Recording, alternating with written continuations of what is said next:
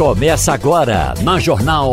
Opinião com qualidade e com gente que entende do assunto. Com Geraldo Freire, Romualdo de Souza, Wagner Gomes e jornalistas do Jornal do Comércio, deixando você bem informado. Passando a Limpo.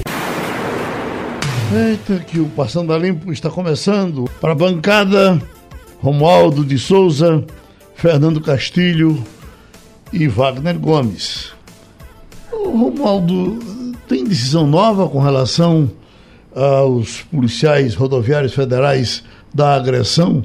É Genivaldo o nome do rapaz? É... Genivaldo Jesus dos Santos. Ah, Genivaldo, tem, tem decisão federal? Geraldo, hoje pela manhã, o Diário Oficial da União publicou a exoneração de dois dirigentes da Polícia Rodoviária Federal. O primeiro exonerado foi o diretor executivo. Ele é o segundo na hierarquia da Polícia Federal, o Jean Coelho. E o outro é, que foi exonerado foi Alain da Mota Rebelo, que era até então o diretor da área de inteligência. O cara da área de inteligência é aquele que faz o, o trabalho, coordena o trabalho de investigação.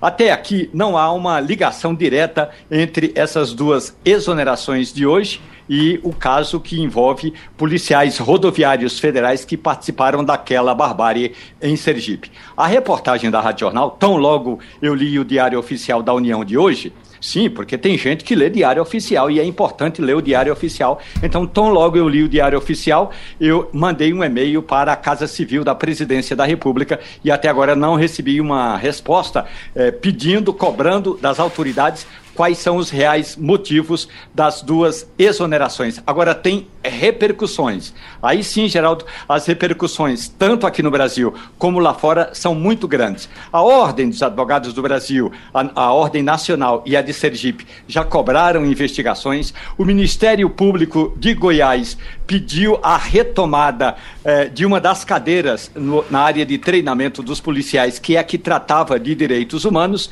e a Comissão de Direitos Humanos eh, do Senado Federal também vai investigar esse assassinato em Sergipe, Geraldo.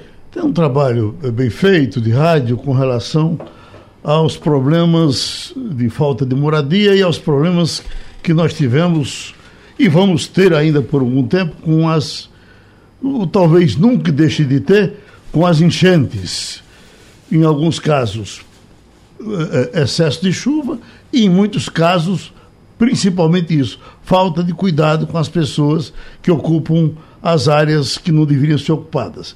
Tem esse balanço nacional que a gente vai ouvir para falar dele. 2022 começou com um saldo de 27 mortes pelas chuvas fortes na Bahia. Ainda em janeiro, enxurrada na região metropolitana de São Paulo, 34 mortes. Depois, Minas Gerais, 24 mortes. Tragédia avassaladora em Petrópolis, no Rio de Janeiro, 241 mortos. Agora Pernambuco, mais de 90 mortes. Desastres naturais deixaram de ser particularidade de uma ou outra região. Estão espalhados pelo Brasil.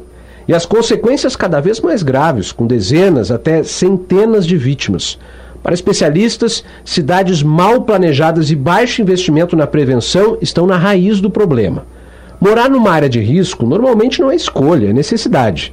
Cerca de 10 milhões de brasileiros vivem nesses lugares, segundo o IBGE. Segundo o arquiteto urbanista Anderson Cazum Nakano, professor da Unifesp, a transferência dessas pessoas para moradias populares é uma das medidas possíveis. A solução habitacional adequada e definitiva é parte desse problema. Mas, é, como tudo que diz respeito a problemas urbanos, você tem que trabalhar com uma combinação de diferentes soluções e não com uma solução única. Outra frente é agir para que a água não se acumule tanto.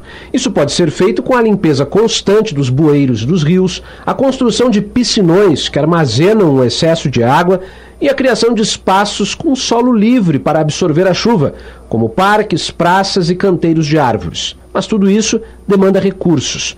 Um levantamento realizado pela Associação Contas Abertas mostra que, em quase uma década, o investimento federal em prevenção de desastres caiu da casa de 3 bilhões para apenas 1 bilhão de reais, uma queda de quase 70%. O urbanista Kazu Nakano alerta que a solução existe, mas é preciso também vontade política. Existe hoje um conhecimento técnico e recursos técnicos para solucionar esses problemas.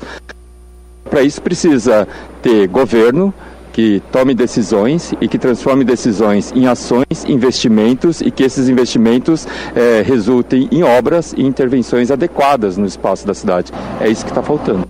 O que se diz, Romualdo, é que esse assunto, especialmente por conta do que acontece com a gente aqui nesse momento, vai para a agenda de todos os candidatos à presidência. Vai mesmo?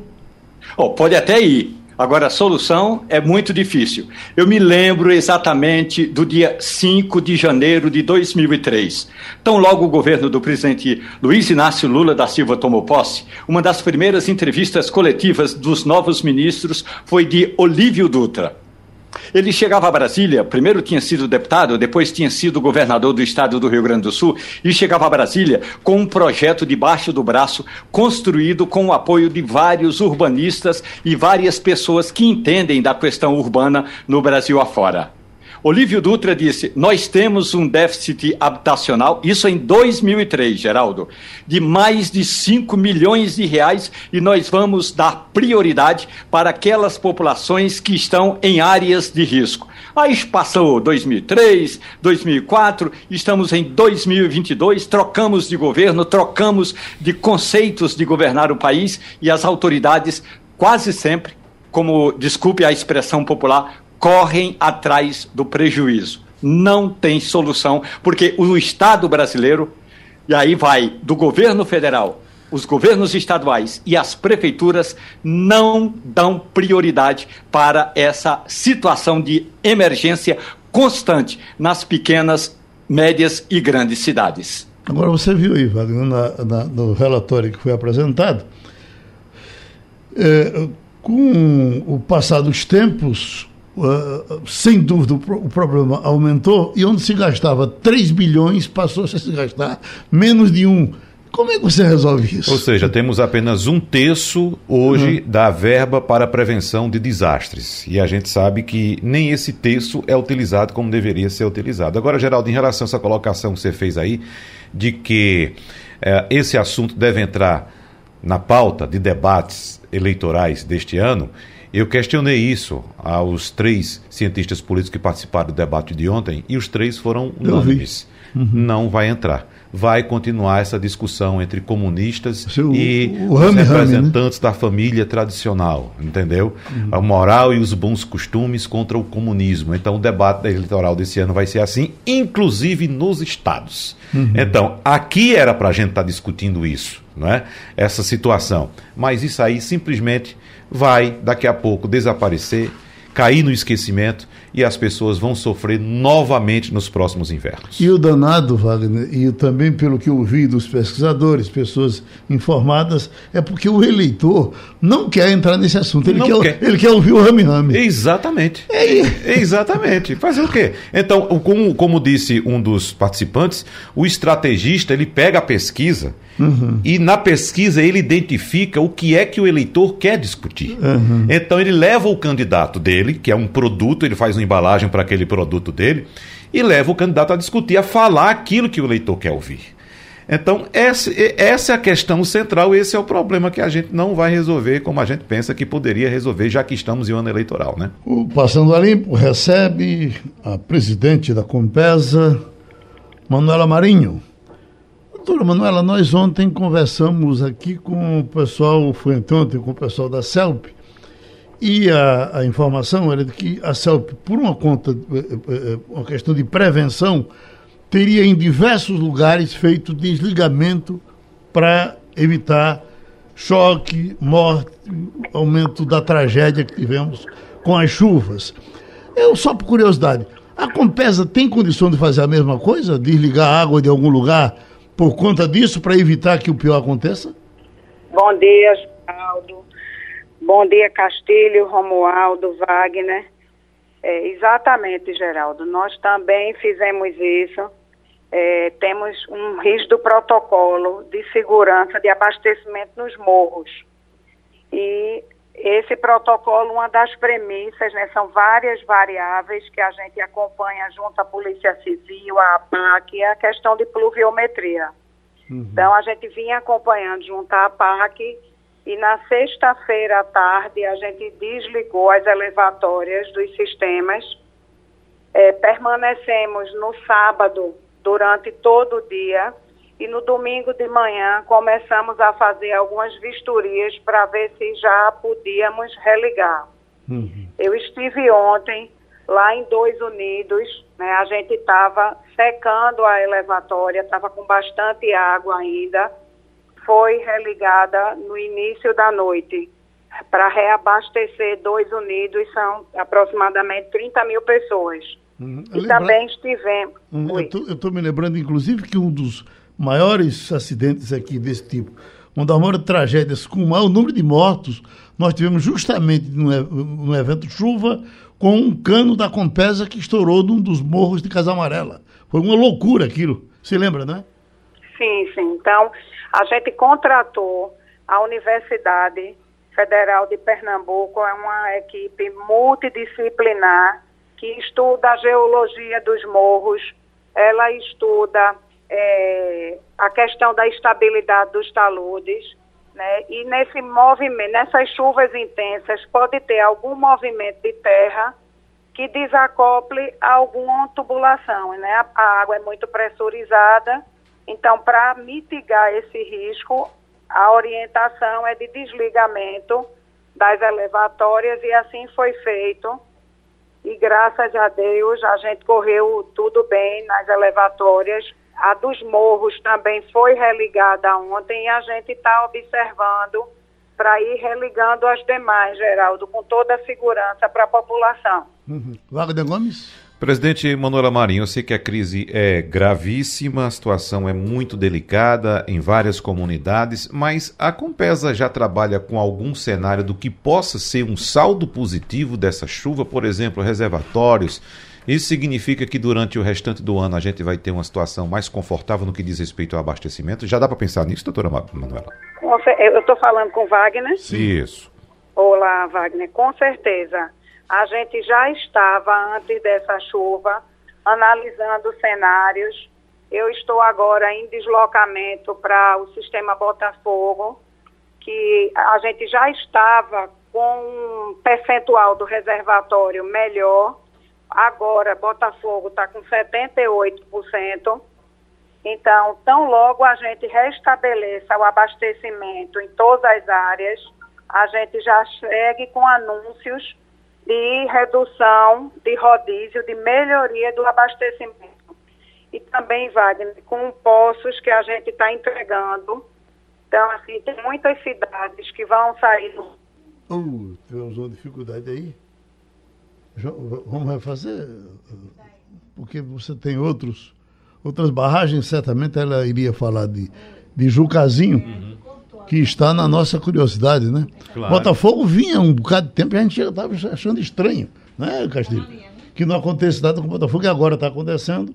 A presidente da competição está indo para lá. A gente ouviu com relação a Botafogo, festeja, e com relação a Jucazinho, uh, presidente?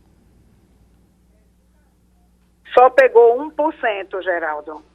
Mas Jucazinho, essa quantidade, os 15% que Jucazinho tem nesse momento, a gente está abastecendo, a gente desde o ano passado abastece parte de Gravatar para melhorar o abastecimento, Bezerros, Caruaru, acabamos de tirar Riacho das Almas do rodízio, via Jucazinho, e em breve, Ferro Azul, Alto Capibaribe, vai chegar também água da adutora do Agreste. Então, a gente vai poupar Jucazinho para essas cidades e vai concentrar mais no tramo norte e no tramo sul, que a gente chama de abastecimento ali de Jucazinho. Uhum. Castilho? Bom dia, presidente. É, eu acho que a gente pode, já que a senhora deu um quadro geral aqui da região metropolitana, a gente pode tentar ver alguma coisa sobre a questão da transposição e como é que a gente vai receber essa água. Eu estou vendo aqui hoje que há uma informação de que o Ministério pode suspender o bombeamento de água lá para o Ceará, que é completamente diferente do nosso. Mas se a gente puder ver hoje, 31 de maio, qual é o quadro do programa de, da adutora do Agreste e da transposição? O que é que a gente tem e o que é que a gente vai ter até o final do ano, quando encerra esse período de governo? Gente vai estar, Castilho, com a ligação do ramal do Agreste para a adutora. Então, inicialmente, né, a gente começa a fase de testes, porque são milhares de quilômetros de tubulação. A gente tem a expectativa de começar colocando 500 litros por segundo. Então, reforça o abastecimento de Arco Verde, Pesqueira, chega para Lagoinha, Pedra, Venturosa, Sanharó, Belo Jardim, Tacaimbó, São Caetano até Caruaru. Uhum. Todas essas cidades serão beneficiadas. Tem aqui um pedido de Douglas que chega pelo interativo. Gostaria de saber da Compesa quando vai ser liberada a água para o Alto Santa Terezinha. Ele estava nesse esquema ou está nesse esquema de prevenção?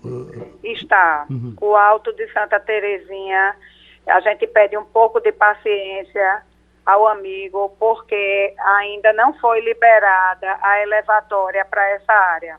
Então, logo seja, a gente pede, vou aproveitar aqui o espaço, Geraldo, para sempre consultarem as redes sociais da Compesa, da APAC, da Defesa Civil. A gente está informando cada área que está retomando o abastecimento. Não acreditem em fake news, por favor. Uhum. Presidente Manuela, eu toco num assunto aqui já há alguns anos, mas eu me sinto às vezes pregando no deserto, sabe? É, é, eu, eu fico imaginando assim essa quantidade de água que cai no Recife, não só nesse caso agora especificamente, mas todos os anos o Recife chove muito, região metropolitana chove muito aqui, e essa água é toda desperdiçada. E nós temos um índice muito grande de impermeabilização do solo aqui na região metropolitana por causa das construções que nós temos. E eu não vejo assim nenhuma autoridade pública liderando um movimento para que haja haja uma, um, um, um, trabalho de captação dessa água nos, nos residenciais mesmo, nos condomínios, para que haja obrigatoriedade de pelo menos novas construções terem captação de água da chuva e um reservatório para segurar essa água da chuva, tanto para uso em áreas comuns, como também para evitar que essa água siga para as ruas e provoquem alagamentos. A Compesa não pensa em algo nesse sentido, não, de liderar um movimento dessa forma? Perfeito, viu, Wagner? A gente está desenvolvendo, eu vou ter que dar esse spoiler aí por conta de sua pergunta. Obrigado. Um, um projeto piloto junto com a Prefeitura do Recife, numa das comunidades de Morro, para fazer justamente captação de água de chuva, porque aí já vai direto para a cisterna, né? A gente melhora a drenagem, evita todos esses possíveis problemas e garante o abastecimento da população. Então, disso, desse projeto piloto, a gente quer avançar para todo o morro e tornar isso, aí a gente conversar com a prefeitura para ela tornar isso uma legislação. Uhum. Tem que ser lei, tem que ser lei. Tem que e, ser lei. E, e, cobrar também tanto dos residenciais que já existem, quanto dos novos residenciais, que é uma coisa, me parece que é algo absurdo, né? Uma tecnologia parece que é do século 22.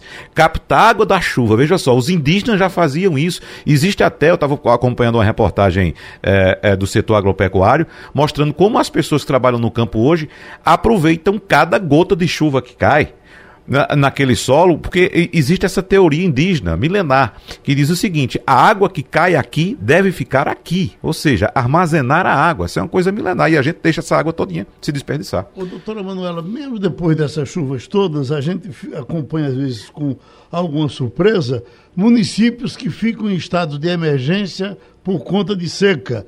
Temos isso ainda aqui no estado? Geraldo, as chuvas, infelizmente, elas não estão acontecendo de forma uniforme.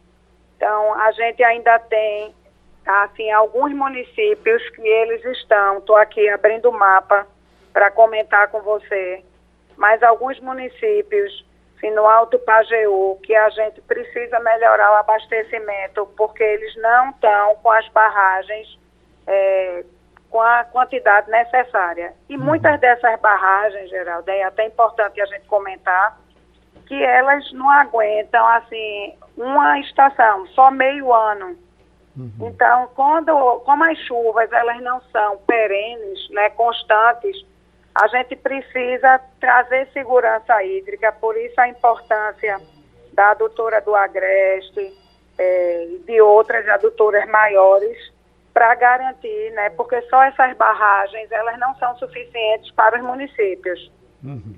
A, a, gente sabe que a senhora está na hora do seu expediente, está indo para Botafogo, então boa viagem para a senhora, boa passagem para o Botafogo, e a gente agradece a doutora Manuela Marinho, presidente da Compesa, que falou no Passando a Limpo. Eu estou vendo aqui Marconde que está dizendo o seguinte.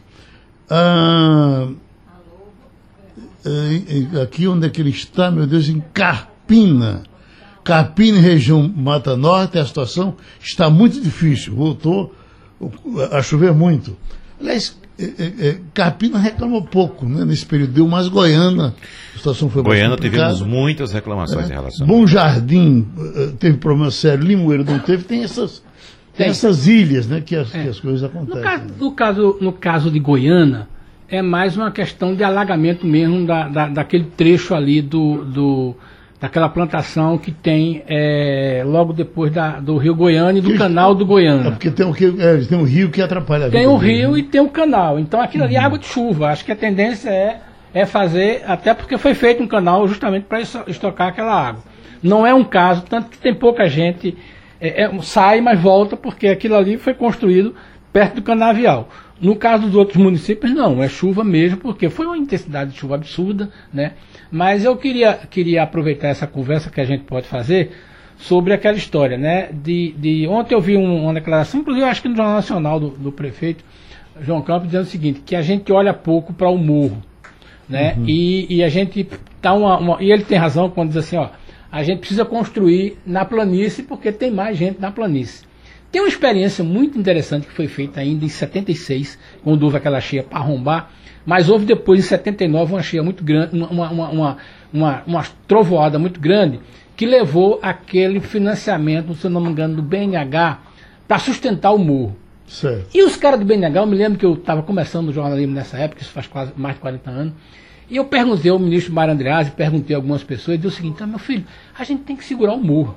Uhum. E o cara disse, mas por que segurar o morro? Aí alguém perguntou, mas não era melhor ter esse pessoal? Eu disse, olha, você tem ideia do investimento que essas milhares de pessoas fizeram nos morros? Então, se a função daqui, eu estou entendendo, o ministro está dizendo, eu estou entendendo que a função daqui é segurar o morro para preservar o investimento que as pessoas fizeram. A gente errou lá atrás quando permitiu que eles ocupassem. Uhum. Então agora a gente tem que consertar isso aqui. Recife adota isso. Se a gente olhar é direitinho, nos morros de Casa isso. Amarela, né, você vê que eles seguraram o morro. E os morros não tem problema, só as os morros não vão ter, veja bem. As não, diga as encostas que problema, tem. Né? Mas por quê? Porque a prefeitura não conseguiu recursos para fazer o que faz hoje, como fez no começo do ano. De você fazer escadaria, você proibir plantar bananeira. O caso do Jardim, Jardim Monte Verde é a falta de dinheiro para segurar o morro. Tipo, a tendência é exatamente essa. Vamos segurar esse assunto para daqui a pouco, Castilho, porque o cabo da Ciolo está no Recife, vai dar uma palavrinha com a gente e depois a gente segue aqui na nossa conversa. Cabo, o senhor veio, veio, veio para atividade política aqui no Estado, foi? Bom dia, meu irmão, bom dia a todos os ouvintes. Obrigado pelo carinho, pelas orações.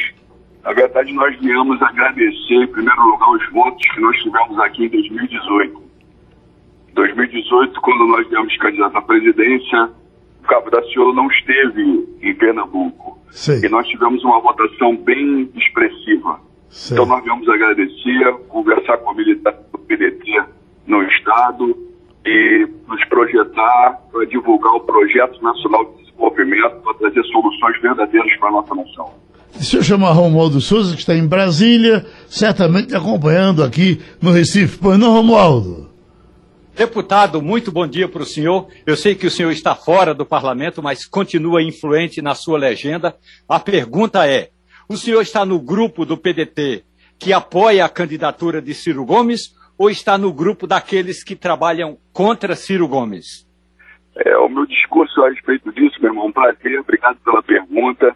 É poder dizer a todos que estão dentro do PDT, que passam pela cabeça deles, votar junto com o PT, que eles peguem style do PDT. Peguem style, porque o, o PDT é Ciro, o PDT é 12, é Ciro, acredita na vitória e temos a certeza que o Ciro é a única opção hoje para o Brasil para fazer a transformação.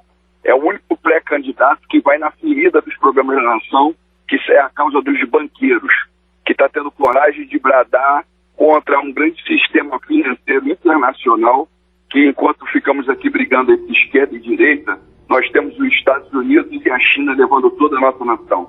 É o candidato hoje, o pré-candidato hoje que tem coragem de pedir uma auditoria da dívida pública para deixar o dinheiro dentro da nossa nação para que haja investimento em saneamento, uma política pública verdadeira habitacional, pelo, é, é, o que nós estamos vivendo hoje aqui em Pernambuco, não diferente que nós vivemos no Rio e em outros estados da federação por falta de infraestrutura. Cabo da Senhor, o senhor fez história no começo da gestão Bolsonaro com uma frase onde o senhor dizia que ninguém melhor do que o senhor para entender Jair Bolsonaro. Nesse momento, tem uma frase do presidente da República que está repercutindo muito. Ele, bota, ele diz: a Petrobras pode quebrar o Brasil. O que, que ele está dizendo com isso? Bolsonaro ele mostrou que ele conhece pouco da nossa nação. A Petrobras, na verdade, é a mola propulsora de crescimento da nossa nação. Tanto a Petrobras quanto a Eletrobras, infelizmente o que fizeram lá atrás com a, com a Vale, eles estão entregando patrimônios da nação, isso aí acaba sendo crime de lesa pátria, porque existem estatais que elas não podem ser privatizadas. Nós estamos falando de uma Petrobras que nós somos autossuficientes em petróleo, nós temos 17 refinarias e nós não estamos refinando o nosso petróleo de forma proposital. E aí você observa, se o mercado internacional ele age com petróleo, assim, um valor em dólar, que bom, vamos exportar então o nosso petróleo, vamos refinar o nosso petróleo. Mas dentro da nossa população, do nosso povo, nós precisamos cobrar em cima de real. O Bolsonaro, infelizmente, antes de entrar na política, ele sempre verbalizou, e nós temos vídeos, tem áudios para qualquer cidadão que, tão, que esteja ouvindo essa mensagem aqui agora, ele falando que ele é contra a privatização da Eletrobras, contra a privatização da Petrobras, da Casa da Moeda, e agora ele sentou na cadeira e está entregando toda a nossa nação. Essa é a política de Paulo Guedes, Paulo Guedes banqueiro, que foi formado em Chicago, um dos criadores aí, fundadores do BTG Pactual, está trabalhando, na verdade, para os Estados Unidos e entregando a nação brasileira toda. Oi, Wagner Gomes. Cabo Daciolo, a respeito da estratégia de Ciro Gomes para as eleições, o que é que o senhor diz no que, no que diz respeito a um segmento muito próximo ao seu, que é o segmento evangélico? Segundo a última pesquisa Datafolha, o presidente Jair Bolsonaro tem 30% da preferência, 39% da preferência desse eleitorado, enquanto Luiz Inácio Lula da Silva tem 36%. É um empate técnico. Vai sobrar algum, alguma parte, alguma fatia do segmento evangélico para votar em Ciro Gomes, Cabo? Sim, sim grande cenário é, nós temos que observar o cenário de rejeição. O Ciro Gomes é o candidato, é o pré-candidato com menor rejeição que tem de todos que estão aí pontuando com, com a verdade e solução da nação. Nós temos hoje 40% do eleitorado evangélico que não vota em Bolsonaro de jeito nenhum. Nós temos 46% dos evangélicos que não votam em Lula de jeito nenhum. E eu digo que esse número é o que vai votar em Ciro. Ciro hoje, meu irmão, é, eu tive um encontro com ele de forma sobrenatural. O Ciro, ele teve, teve ele verbalizou Jesus Cristo na casa dele, comigo. Naquele momento, nós fizemos um monte, um, um, um culto junto no próprio Ceará com o apóstolo Luiz Henrique. E o que está aguardando com o Ciro Cabo da Ciolo agora é uma subida no monte. O Cabo da Ciolo acredita que quando nós subirmos o monte, eu creio que o Ciro Gomes vai ser batizado com o Espírito Santo pode ser batizado com o Espírito Santo, começa a ser uma grande transformação do homem. Você vê a postura de, de Bolsonaro. Bolsonaro não tem nada de, de cristão, de evangélico principalmente. Bolsonaro ele verbaliza que bandido foi bandido morto. Para o homem de Deus, bandido bom é lavado e remido no sangue do Senhor Jesus Cristo. O Criador nunca pregou em armas, nunca mandou armar a população. Ele, isso tudo não são atitudes de seguidores de Jesus. Isso aí são seguidores de Anais e Caifás, que é o exemplo de Silas Malafaia, de Manuel Ferreira, de Abner, essa cúpula que na verdade está comercializando a palavra. Mas o povão, que é seguidor de Jesus Cristo, que está na massa, na periferia, que está nas comunidades, que está homens verdadeiramente que foram batizados pelo Espírito Santo, sabem que Jesus sempre foi um libertador que diz que tudo é permitido, mas nem tudo convém. E o grande propósito, propósito é amar o Criador acima de tudo e de todos e o nosso próximo como a ti mesmo. Eu acredito que esse povo está aguardando o Ciro, nós estamos caminhando e haverá, e haverá com certeza a vitória e o Ciro vai para o segundo turno. O nosso abraço, o nosso agradecimento, a passagem aqui pelo Passando a Limpo, do Cabo Daciolo, um baiano do, do, uh, da Câmara Federal, candidato a presidente da República na eleição passada e agora trabalhando pela candidatura de Ciro Gomes, como vocês acabaram de ouvir. Castilho, vamos voltar um pouco a falar um pouco do, dos morros. Eu queria uh, rememorar o que aconteceu, por exemplo, com bola na rede. Vocês se lembram que bola na rede, ali por trás do Denox, era uma área de violência. Uh, quando chovia, enchia todas aquelas casas d'água. Foi uma complicação enorme quando Roberto Magalhães conseguiu, conseguiu. aquele terreno lá na BR para levar a bola na rede. Porque teve passeata de Cristina Tavares, de Pedro Eurico, para não deixar o pessoal daí, porque aquele pessoal vivia de, de, de biscates ali naquele, naquele trecho. De qualquer forma, foi feita a transferência e Bola da Rede saiu do noticiário policial. Certa vez eu estava aqui apresentando um programa às 4 e 10 da madrugada e um cidadão ligava e dizia: Olha, estou saindo daqui de Bola na Rede. Eu digo, amigo, o que foi que aconteceu com Bola na Rede que saiu do noticiário policial? Eu disse: Olha, a Skin Cariol botou uma fábrica aqui é. e o pessoal trabalha na fábrica. Aí, com todo mundo trabalhando, acabou o problema. A gente vive na, na maior paz. É. E você veja que está lá a bola na rede. Se você passar por lá agora e entrar, você diz que vilazinha organizada, bola na rede daquele jeito. E agora, houve o investimento privado que chegou até lá. Nunca se pensou no investimento privado nos morros. É verdade. Uma fábrica de vela, uma fábrica de fósforo, é. uma fábrica de alguma coisa. Geraldinho está mais que provado. Só quem, chega, só quem chega no morro, me permita, só entra no morro a polícia. É. A polícia. E esse, os morros não são tão violentos. Os nossos morros aqui, Alto do Pascoal, Alto Santa Terezinha, tá, são tranquilos. É. Olha, só para complementar o que você está dizendo e para Castilho fazer o comentário também, o maior investimento social que existe neste planeta é o desenvolvimento econômico. Está mais do que provado que quando chega uma, uma, uma, uma, uma corporação numa comunidade, essa corporação muda a história da comunidade. Porque ela passa a fazer um trabalho social, passa a fazer investimento ali e passa a absorver aquela própria mão de obra dali da vizinhança. Uhum. Então, onde há a chegada de uma corporação econômica forte, com essa visão de investimento no social, ela muda a realidade da comunidade, Castilho. É, só para complementar, eu acho que a gente acha que as pessoas. Eu, eu, eu fico muito triste com alguns comentários. É o seguinte: não, precisamos resolver o problema é, dos morros, precisamos resolver. Veja, as pessoas não resolveram por uma razão muito simples. Primeiro, que não tem dinheiro. O setor público está. Né, a gente não tem mais nem financiamento para a construção de imóvel popular. Hoje, quem banca todo esse financiamento do Minha Casa Minha Vida, Antigo Minha Casa, é o dinheiro do trabalhador, do FGTS. Não tem mais dinheiro da União. Mas só para completar, é, a lógica do morro é muito simples.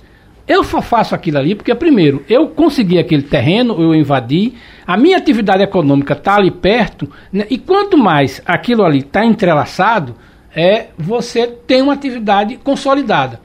A gente viu que nos morros de Casa Amarela, no Morro do Vasco da Gama, e agora, onde foi possível fazer o, o muro de arrimo, a situação se resolveu. Qual é o problema? É que sem dinheiro a prefeitura botar lona. A lona é uma desgraça. A lona não funciona. Onde tem a lona tem que ter um muro de contenção.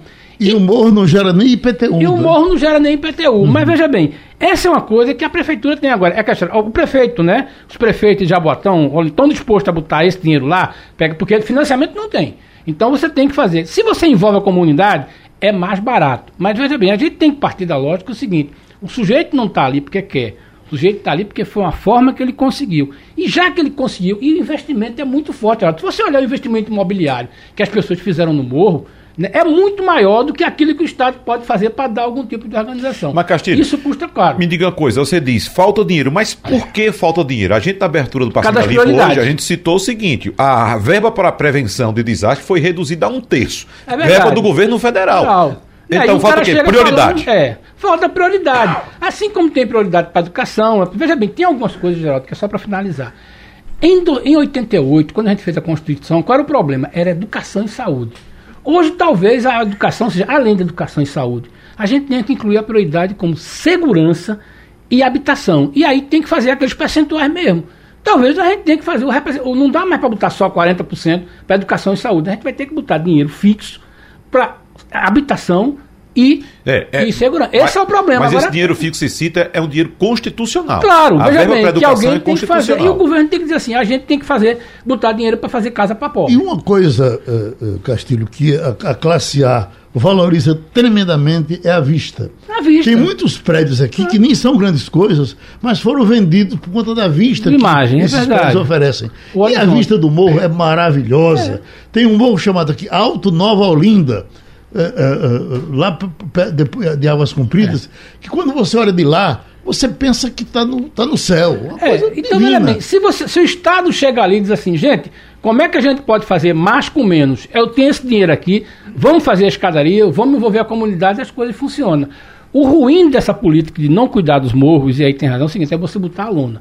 A lona é, como é que se diz, um, uhum. um aviso que vai dar problema.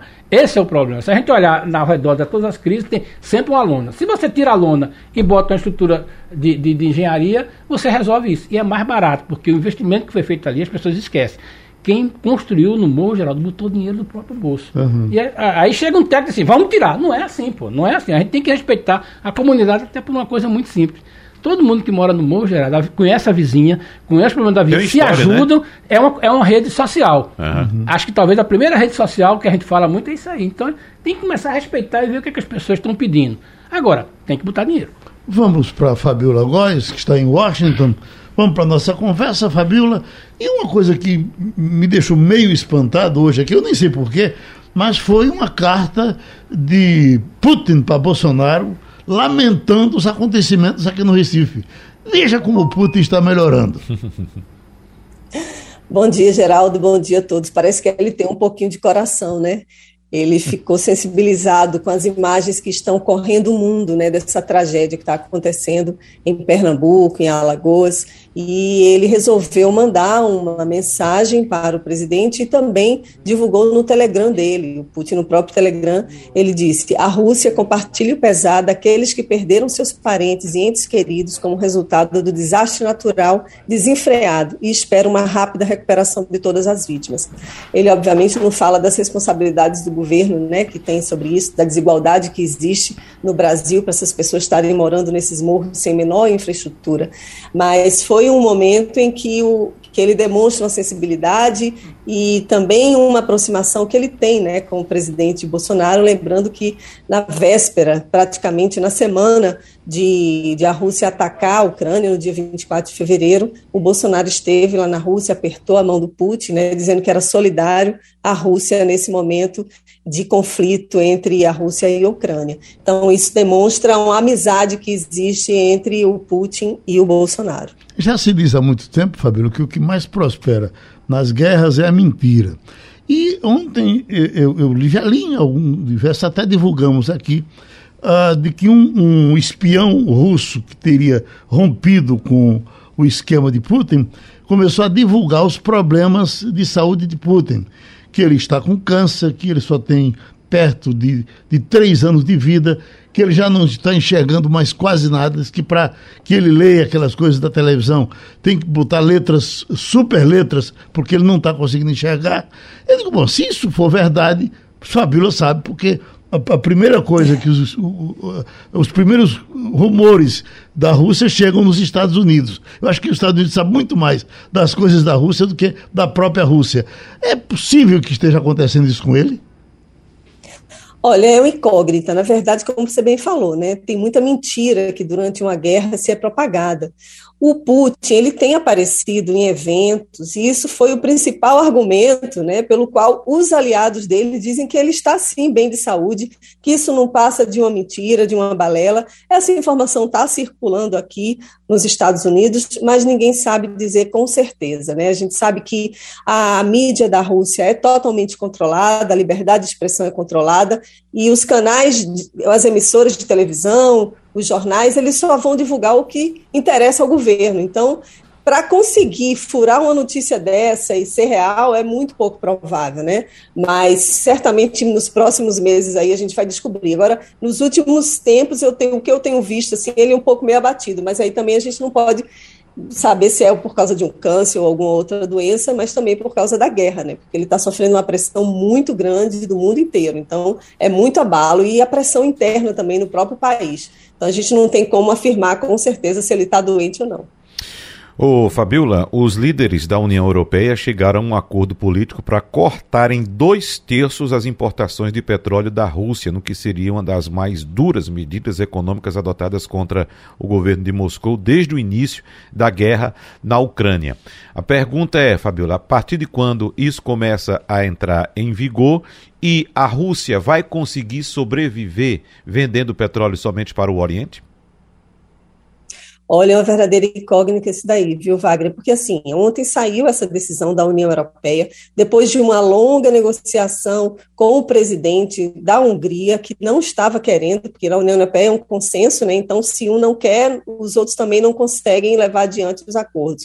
Mas aí o que, que aconteceu? Eles combinaram que vão liberar a venda por oleoduto. Né? A, a restrição está apenas focada nos navios, nos barris de petróleo que saem da Rússia e chegam até a Europa. Mas mesmo assim, são dois terços das importações e até o final do ano eles estão prometendo reduzir em 90%.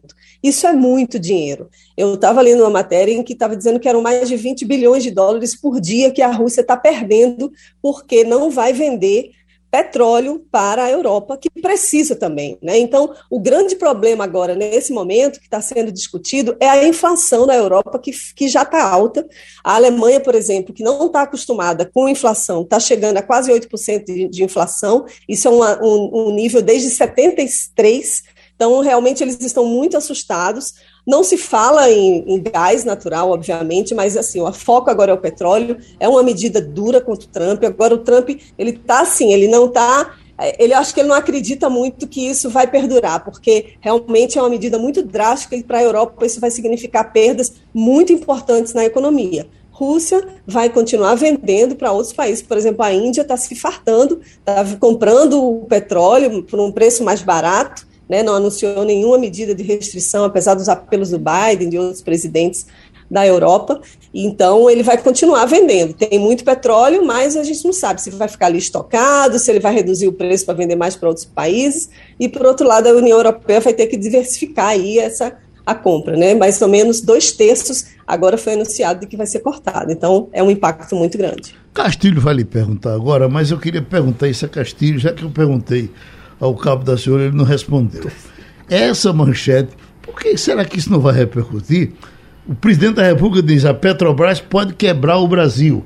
Castilho, não tem consequência disso na Bolsa, em algumas coisas por aí, não? Tem. Agora, veja bem, tem uma expressão, e Fabiola, até porque está tá na, na meca do, do capitalismo, seguinte, isso já foi precificado. Então é aquela história. O que o presidente já disse da Petrobras, os agentes que atuam no mercado financeiro já, já colocaram isso na conta. Certamente mais uma declaração do presidente não vai ser, não vai render. Na... Agora veja bem, ontem a ação da Petrobras caiu 2%, porque tem essa preocupação de uma coisa que, que a gente vai comentar e por muito tempo, que é o seguinte, hoje fazem, se não me engano, 85 dias, 87, que a gasolina não tem reajuste é um represamento de quase três meses. Veja bem, a gasolina impacta diretamente na inflação.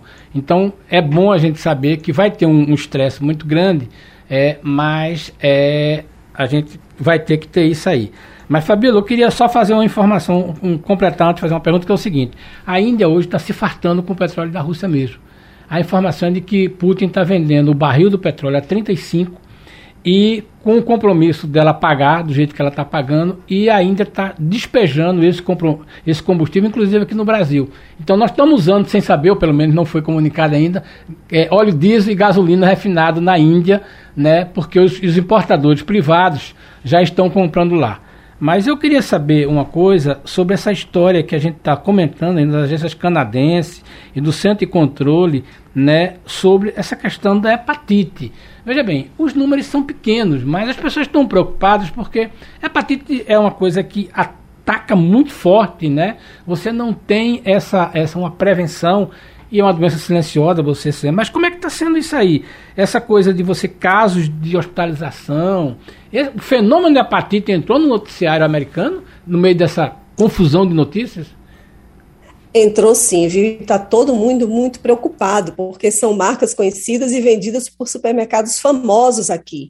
E até agora não tem, graças a Deus, não tem registro de mortos por causa dessa hepatite A, mas foram identificados 17 casos e 12 hospitalizações nos estados da Califórnia, Minnesota, Dakota do Norte e no Canadá, entre 28 de março e 30 de abril.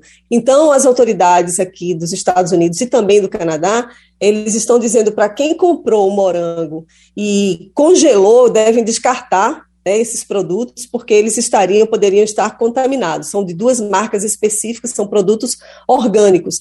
E é, já venceu, né? Assim, quem tem um morango fresco em casa já apodreceu, mas quem está congelado, não. Então, assim, eles estão investigando, eles estão realmente preocupados né, com essa onda agora que está que que tá tendo e para não escalar mais e saber, são as marcas Fresh Camp e Reb. Eu acho que não vende aí no Brasil, não. Mas aqui está sendo um alerta, assim, das autoridades estão investigando, o FDA, que é como se fosse a Anvisa, está investigando esse caso aqui nos Estados Unidos. E as pessoas estão tendo reações bastante fortes, chegando até hospitalizações. Vamos para Brasília, Romualdo de Souza. Fabiola Góes, muito bom dia para você, Fabiola. Quem é que vai vencer essa guerra? Joe Biden, que pede a restrição de armas de alto calibre, ou a indústria da arma que financia vários projetos, vários projetos, inclusive, Fabiola, projetos sociais eh, de combate ao eh, de enfrentamento ao câncer e de outras doenças, Fabiola. Olha, essa é uma pergunta difícil de responder, viu, Romualdo? Porque o lobby das armas, a gente sabe que aqui é enorme, né? Os Estados Unidos têm 4% da população do mundo e tem a metade das armas do mundo. Eu fiquei chocada com essa informação que eu recebi ontem. E agora, nesse momento de guerra na Ucrânia, em que se produz muita arma, eles estão enviando armas muito poderosas.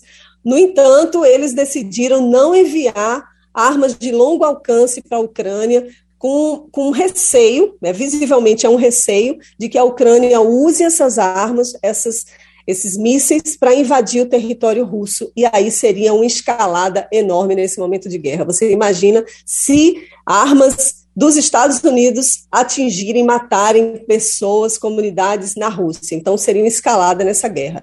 Então, o Biden decidiu que nesse pacote de 40 bilhões de dólares que foi aprovado pelo governo, pelo Congresso americano, para liberar armamentos e também outros aspectos envolvidos a guerra, ajuda mesmo militar, eh, não serão incluídos esses armamentos mais poderosos que seriam armas que chegariam a 300 quilômetros. Era um pedido do, do presidente ucraniano, né, o Vladimir Zelensky, mas não vai ser, o Biden não vai cumprir esse pedido, também não há consenso na OTAN, vários países da OTAN também temem, estavam temendo que isso pudesse acontecer, e o Biden foi, deu uma declaração sobre isso ontem, porque tinha um rumor muito grande aqui nos Estados Unidos de que essas armas seriam enviadas, essas armas de longo alcance. Então, a, OTAN ficaria rachada. E agora a gente sabe que é um momento em que a OTAN está extremamente unida, as decisões estão sendo tomadas em conjunto, e mais países querem entrar na OTAN, então foi por bem, ele decidiu. E, por outro lado, a Rússia disse que foi uma decisão sensata, né? Foi melhor que isso não acontecesse para não haver uma escalada. Então, de uma certa forma, os Estados Unidos também não confiam totalmente na Ucrânia, né? No que a Ucrânia poderia utilizar e fazer com esse tipo de arma. Fabíola, para a gente eh, se despedir por, por hoje, eu queria que você falasse um pouco do tempo. Que tempo você está enfrentando aí? Se aqui na sua cidade de origem você sabe que ela ainda permanece parcialmente coberta de água, um, uma situação de absoluta calamidade. E eu estou lhe vendo aqui elegantemente vestida, aí pela, pelas imagens. Me parece que nem aquele frio doido está lhe afetando. Então você está eu quero dizer que está fazendo um friozinho, inclusive, agora tá no Recife. chegando o verão, tá, a primavera. Mas está fazendo um friozinho aqui no tá, Recife tá, agora. Estava tá. fazendo muito calor. Tá tudo certinho aí com você do tempo? Olha, aqui a gente está vivendo um momento maravilhoso aqui de primavera, viu? Aqui em Washington está fazendo 27 graus nesse momento, é um perto da temperatura, né, do calorzinho que a gente tem aí em Recife. Eu prefiro muito mais o calor, eu fico muito mais alegre, me visto com cores é, animadas, né? Gosto de sair na rua, a cidade está muito bonita, aqui as flores estão brotando, né? Então está num momento bem bonito aqui. Mas é, eu fico muito, muito triste, né, de saber tanta gente está sofrendo aí em Pernambuco com esse desastre natural, mas que também tem muita emissão, missão, né, de vários governos. Mas aqui em Washington a temperatura está muito agradável, céu azul, sem nuvens, sem sinal de chuva por aqui. Essas imagens que repercutem em todo canto, certamente estão repercutindo aí também. Você está vendo a sua cidade de uma forma diferente aí em Washington.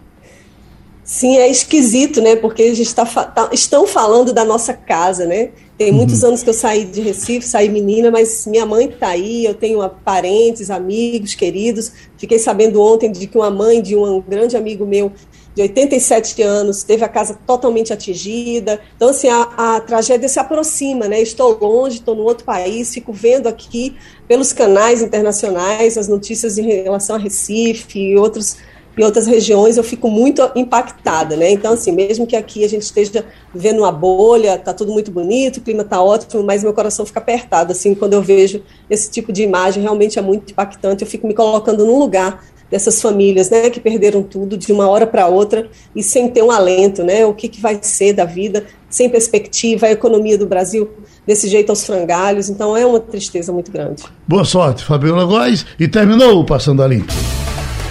A Rádio Jornal apresentou opinião com qualidade e com gente que entende do assunto. Passando a limpo.